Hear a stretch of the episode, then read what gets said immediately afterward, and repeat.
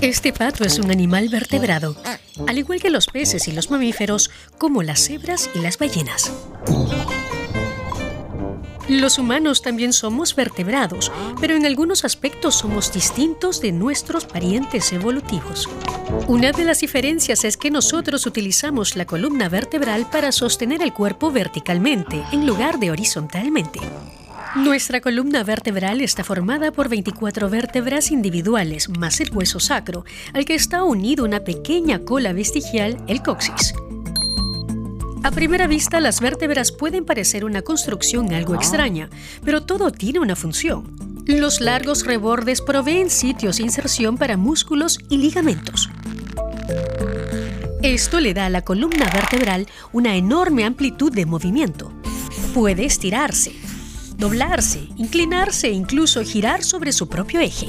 Para que todo funcione lo mejor posible, entre las vértebras hay discos elásticos formados por tejido conjuntivo que contiene colágeno.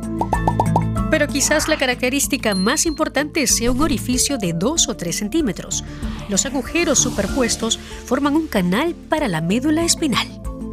La médula comienza en el tronco encefálico y se extiende desde la primera vértebra cervical hacia abajo se ramifica entre las distintas vértebras y recorre el resto del cuerpo donde los nervios transmiten impulsos motrices a los brazos y las piernas o impulsos sensoriales al cerebro como el dolor.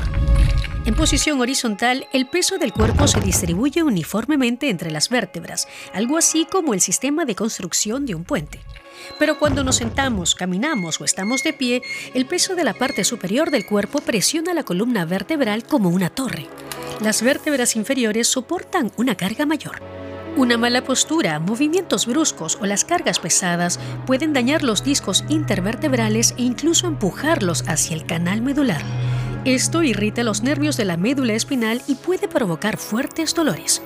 Pero recostarse mucho o moverse poco tampoco es bueno para la columna vertebral. Una causa común del dolor de espalda y la tensión en el cuello son los músculos débiles o poco desarrollados. Por eso es importante entrenar los músculos de la espalda.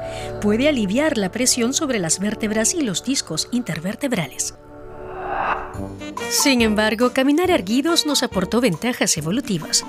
La mayor es que liberó nuestras manos, lo que nos permitió hacer cosas que solo en sueños podrían hacer otros vertebrados.